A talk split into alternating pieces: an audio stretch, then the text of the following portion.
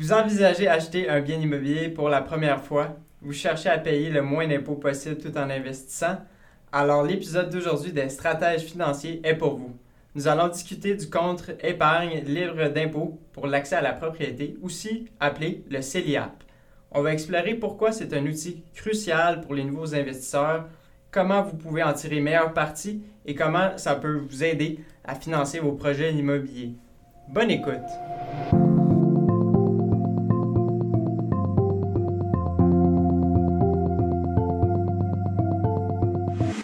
Actualité financière et sujets reliés à vos finances personnelles. Le podcast financier Les stratèges vous aident à mieux comprendre et à gérer vos finances, que ce soit l'assurance, le budget, la fiscalité, l'investissement ou la planification de votre retraite.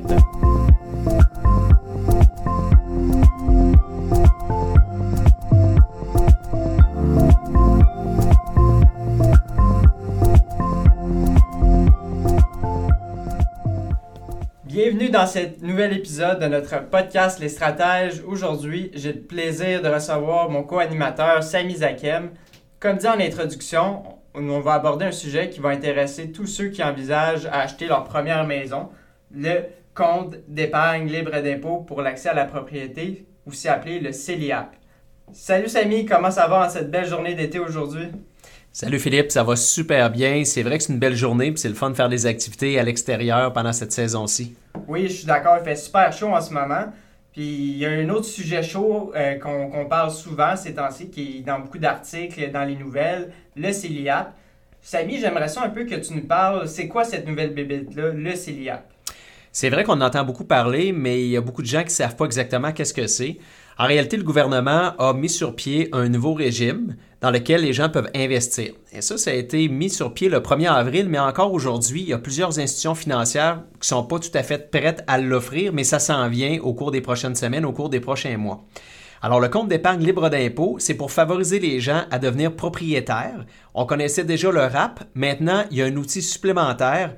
Puis ça, c'est un élément qui est très avantageux pour les futurs propriétaires parce qu'on peut combiner les avantages du REER et celui du CELI qui est destiné encore là, comme je le disais, aux propriétaires potentiels ou à ceux qui ont déjà été propriétaires mais qui ne le sont pas depuis quand même plusieurs années. Oui, on va en parler plus loin de, ces critères-là. Euh, mais est-ce que tu peux m'expliquer un peu, dans le fond, euh, le but est de financer un projet immobilier pour, pour habiter dedans? Ce que je comprends, c'est bien pour ceux qui ont créé le CELIAP? Oui, effectivement, on le sait, hein, le coût des propriétés a augmenté en flèche au cours des dernières années. Les taux d'intérêt sont élevés, donc le gouvernement veut permettre aux gens de devenir propriétaires. C'est quoi les critères? Ben, en réalité, il faut être âgé de 18 ans et plus, être un résident canadien comme tous les autres régimes enregistrés. Ça, c'est l'élément qui est quand même assez important. C'est d'être également un premier acheteur d'une habitation. Donc, ça veut dire qu'on ne doit pas avoir vécu dans une maison ou un condo ou l'occuper comme lieu principal de sa résidence soit nous ou le conjoint de fait peut pas avoir été propriétaire au cours des quatre années civiles précédentes. OK, ça fait quand même beaucoup de critères. Euh, juste pour que je comprenne bien, juste pour m'assurer que les, auditeurs aussi comprennent bien. Par exemple, si j'ai acheté une maison en 2022 et que je l'utilisais comme résidence principale, donc j'habite dedans et c'est pas un investissement immobilier, puis par la suite, je l'ai vendu et que j'habite en appartement et que là, que je paye un loyer, est-ce que je peux m'ouvrir un CELIAP en ce moment?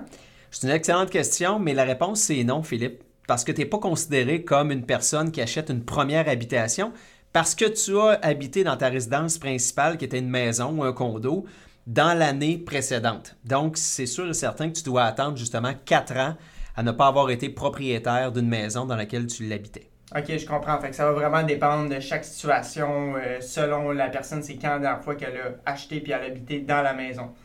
Mm-hmm. Oui, tout à fait. Fait qu'en réalité, c'est quoi une, habitation admissible?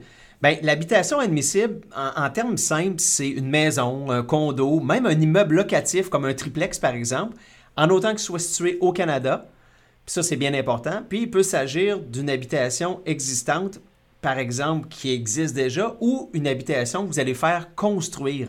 Il y a un secret présentement, Philippe, que je dois te, divulguer, qui passe encore sous le radar c'est que présentement, si tu es propriétaire d'un condo, mais que tu le loues comme investissement, tu le loues à quelqu'un, ben, en réalité, tu pourrais te qualifier pour l'ouverture d'un CELIAP Parce que le condo, il ne te sert pas de résidence principale. Tu n'habites pas dedans. Oui, c'est ça que j'avais lu aussi. Et c'est vraiment, il faut que tu sois occupant dans la résidence principale. C'est une bonne stratégie que plusieurs se, demandent s'ils veulent investir en immobilier, mais que ça soit d'un immeuble à revenu. Non, c'était super intéressant. Par contre, euh, j'avais une question un peu plus. Si on demeure euh, avec notre conjoint de fait, euh, euh, s'il est propriétaire d'une maison, fait que lui, on peut pas s'ouvrir un CELIAP, on peut s'ouvrir un CELIAP, comment ça fonctionne? Non, absolument pas. C'est qu'il y a un critère d'admission pour l'ouverture du CELIAP, mais il y a un critère également lorsqu'il va venir le temps de faire un retrait. Il va falloir se qualifier également. Puis si on vit avec quelqu'un comme conjoint de fait puis qui est déjà propriétaire, ben, ça peut nous disqualifier. Ok, je comprends. Puis aussi, je pense qu'il faut pas oublier ceux qui vont recevoir un, un héritage d'une maison. Je sais que ça peut jouer dans la balance aussi. Ça, ça va dépendre de chacune des situations, mais ça peut jouer aussi dans la balance. Euh, puis combien on peut épargner par année à peu près dans le CELIAP? Comment ça fonctionne? C'est super simple. Donc, la limite, c'est 8 000 par année, puis la cotisation maximale, c'est 40 000 à vie au total par personne. On peut conserver son CELIAP pendant 15 ans. Et la magie du CELIAP, ben, ça vient que les contributions sont déductibles du revenu et le retrait il est libre d'impôt. Donc, c'est un peu le meilleur des deux mondes entre le REER et le CELI. Ok, puis là, tu me parles du meilleur des deux mondes. Euh, Est-ce que c'est comme un, un REER dans le fond? Ben oui, c'est un peu comme un REER dans le sens où le gain capital, les rendements accumulés dans le compte ne sont pas imposables. En contrepartie, ben, les cotisations du CELIAP qui vont avoir été effectuées dans les 60 premiers jours de l'année vont être déductibles pour l'année en cours. Contrairement à un REER, si on cotise dans les 60 premiers jours, c'est pour le rapport d'impôt de l'année précédente. Les déductions sur son rapport d'impôt peuvent être reportées à une année plus tard. Par exemple, où on se retrouve avec une jeune personne qui a un revenu faible, ben, ça peut être avantageux de repousser sa déduction sur son rapport d'impôt pour aller chercher un retour qui va être plus intéressant. Je, je suis d'accord là-dessus parce qu'il y a plusieurs personnes qui ne font pas ça. Euh, ça peut être une bonne stratégie pour le long terme. Mettons, si on ne gagne pas beaucoup de revenus en ce moment, puis que plus tard on fait un salaire de 100, 150 000, ben, ça peut être d'utiliser ces déductions-là sur ce salaire-là. Ça peut être intéressant. Euh, une autre différence aussi, c'est que je pense que les, coti- les cotisations euh, peuvent être reportées en totalité ou la différence uniquement sur l'année suivante. Ça, j'avais, je m'étais quand même renseigné. Euh, par exemple, si je cotise 4000 cette année et que le maximum par année c'est 8000, euh, il va être possible de cotiser la différence, le 4000 qui me reste l'année suivante. Donc, je pourrais cotiser le 8000 à chaque année, plus le 4000 de l'année passée que j'ai reporté cette année. Fait que je pourrais aller à 12 000. C'est- C'est-tu bien ça? Je suis dans le champ? Non, c'est exactement ça. Il va être possible de reporter jusqu'à 8 000 de cotisation dans l'année suivante, donc la portion qui va avoir été inutilisée au plafond de cotisation de l'année précédente, en autant que le compte a déjà été ouvert. Donc ça, c'est important à prendre en considération parce que sinon, on ne pourra pas faire cette stratégie-là. OK, je comprends bien.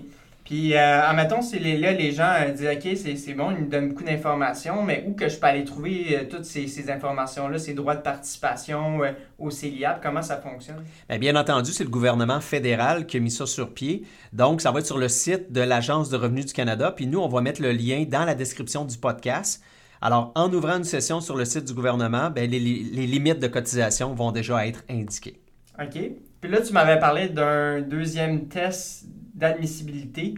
Euh, Est-ce que tu peux le développer un peu juste pour que nos, nos éditeurs comprennent vraiment ça correspond à quoi? Oui, avec plaisir. Donc, comme j'en ai parlé plus tôt, il y a le premier test d'admissibilité lorsqu'on fait l'ouverture du CELIAP. Il y a un deuxième test qui va être requis, c'est lors du retrait, afin de vérifier qu'on soit vraiment éligible.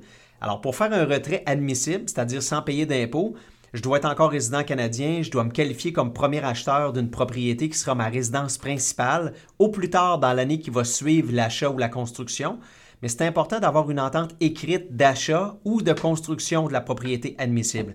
Puis aussi, contrairement au premier test d'admissibilité, ben, le deuxième test regarde exclusivement le titulaire du compte et non la personne et sa conjointe de fait. Ah, c'est vraiment la, différence euh, à faire attention parce que le monde va tout le temps penser OK, mais je peux pas faire de retrait vu que je avec ma conjointe de fait une, maison. Mais c'est non, c'est intéressant. Puis, euh, qu'est-ce qui arrive si après nos éditeurs, après 15 ans, ils ont mis de l'argent dedans, mais ils veulent pas s'acheter une maison finalement? euh, on fait des retraits, il se passe quoi exactement? Ben, la bonne nouvelle, c'est qu'il n'y a rien qui est perdu. Donc, c'est possible justement de faire des retraits non admissibles, mais ça, ça ne serait pas très logique parce qu'en réalité, ils vont devoir payer de l'impôt là-dessus. Mais ce qui arrive, c'est que si je n'achète pas une habitation admissible après la 15e année, suivant l'ouverture de mon compte, ben, les fonds vont pouvoir tout simplement être transférés dans mon REER. Puis à ce moment-là, ben, ça va continuer à fructifier à l'abri de l'impôt. Donc, c'est tout simplement un roulement dans son REER qui va pouvoir être permis de faire. OK, je comprends. Euh, dans le fond, c'est vraiment, ça crée de l'espace REER pour euh, ceux qui ne s'achètent pas de maison finalement. Puis euh, ça nous amène un peu à parler de les stratégies, notre partie, la partie croustillante que moi j'aime beaucoup. C'est avantageux pour qui le CELIAP dans le fond? Ben, en réalité, c'est que le compte a été créé pour les jeunes adultes, principalement 18-40 ans. Pourquoi? Ben, pour les encourager à accéder à la propriété d'une maison dans un horizon de 4 à 6 ans environ. Donc, ça vient rajouter des stratégies au régime d'accession à la propriété, ce qu'on appelle le RAP. Mais ce qui est fabuleux, c'est qu'un couple pourrait utiliser les deux stratégies, c'est-à-dire la stratégie du RAP. On a le droit d'avoir cotisé de l'argent et de retirer un montant de 35 000 pour le RAP. Mais en même temps, on peut utiliser aussi le CELIAP qui nous permettrait de retirer 40 000 du CELIAP plus le rendement que ça a généré. Fait qu'on parle quand même d'une stratégie qui représenterait 75 000 par personne pour l'achat d'une première propriété. Oui, ça fait quand même beaucoup, euh, quand même beaucoup d'argent si tu considères le rendement aussi, plus le rendement. C'est sûr que ça va aider le monde parce que les prix des maisons n'arrêtent pas d'augmenter. Euh, c'est clair que le, premier acheteur qui veut s'acheter une maison, c'est un public cible, mais je crois que toute personne qui n'ont pas de résidence principale puis qui ont de la liquidité de côté, ben, ils peuvent profiter des déductions puis payer moins d'impôts sur leur salaire. Aussi, euh, j'avais lu aussi des articles euh, qu'il y a plusieurs qui peuvent recevoir un don justement de leurs parents. Fait que ceux qui n'ont pas beaucoup de sous, mais les parents peuvent donner un don à leur enfant, puis les enfants cotisent à leur euh, CELIAP pour s'acheter une maison future. Ça, ça peut être une des stratégies à utiliser. Euh, je suis pas sûr, par exemple, je, sais que je fais une parenthèse, je suis pas sûr que ça va être vraiment les premiers acheteurs pour ceux qui n'ont pas beaucoup de liquidité. Parce que veut, veut pas, ça prend qui que 8000 qui traînent à chaque année de côté, ben c'est eux qui font un peu plus un meilleur salaire. Fait qu'au niveau de la crise du logement, c'est une autre façon euh, détournée de sauver un peu d'impôts. Euh, fait que c'est sûr ça l'aide pas au niveau de la construction de logement, mais c'est ça l'aide un peu à l'accessibilité pour ceux qui ont de la liquidité. Tout à fait. Puis comme on avait dit, euh, l'option de transférer des fonds du CELIAP vers le REER, ça c'est super intéressant pour ceux qui ne veulent pas s'acheter une propriété. Fait que ça fait d'autres stratégies qu'avec un conseiller financier qu'on peut regarder pour justement une planification de retraite si on ne s'achète pas de propriété finalement. Oui, puis je te dirais aussi, contrairement au RAP, ben le CILIAP, lui, n'a pas la contrainte de laisser un minimum de 90 jours le montant, justement, là, nouvellement investi avant de le retirer pour acheter une propriété. Donc, un, particulier, monsieur, madame, tout le monde, pourrait donc déposer sa cotisation dans le CILIAP, la déduire de son revenu imposable, puis retirer la cotisation dans les jours qui vont suivre. OK. Puis, euh, je te pose quand même une question euh, que tout le monde se pose tout le temps, à chaque fois. Euh, j'arrive pour faire ma planification euh, financière, puis je me pose tout le temps la question, ben là, il y a un nouveau régime qui vient, un véhicule d'épargne qui vient d'être établi. Je cotise dans quoi? Le CELI, le REER, le CELIAP. Euh, moi, je me pose des questions. Ben, je pense que tu n'es pas le seul aussi, puis présentement, nos auditeurs vont sûrement, ça va sûrement les faire réfléchir. Donc, ça dépend de la situation de chaque personne. C'est quoi les projets? Qu'est-ce qu'elle compte faire avec l'argent? Est-ce qu'elle veut devenir propriétaire? Donc, l'idéal, à toutes les fois qu'on a des questions qui touchent notre poche, c'est de consulter un conseiller financier parce que lui va être en mesure d'évaluer c'est quoi la situation pour guider et donner le meilleur conseil selon ce qu'on veut faire comme projet. Donc, pour une personne qui gagne un bon revenu et qui veut s'acheter de l'immobilier, ben, l'option du RAP combinée à la stratégie de cotiser au CELIAP, ben, c'est sûr et certain que ça peut être une combinaison qui est très gagnante. Suis tout à fait d'accord. C'est très clair qu'il y a plusieurs, ça, ça ouvre plusieurs stratégies que les, planificateurs pourront utiliser. Euh, merci Samy de toutes ces informations-là. J'espère que nos auditeurs ont appris un peu plus sur c'était quoi. Je sais que ça fait beaucoup d'informations. Euh, ils pourront utiliser ces nouvelles connaissances pour justement euh, s'ouvrir un compte puis commencer à, épargner pour l'achat de leur première propriété. je te remercie puis on se voit une prochaine fois. Merci Philippe, bon été. Tu aimes notre podcast Les Stratèges?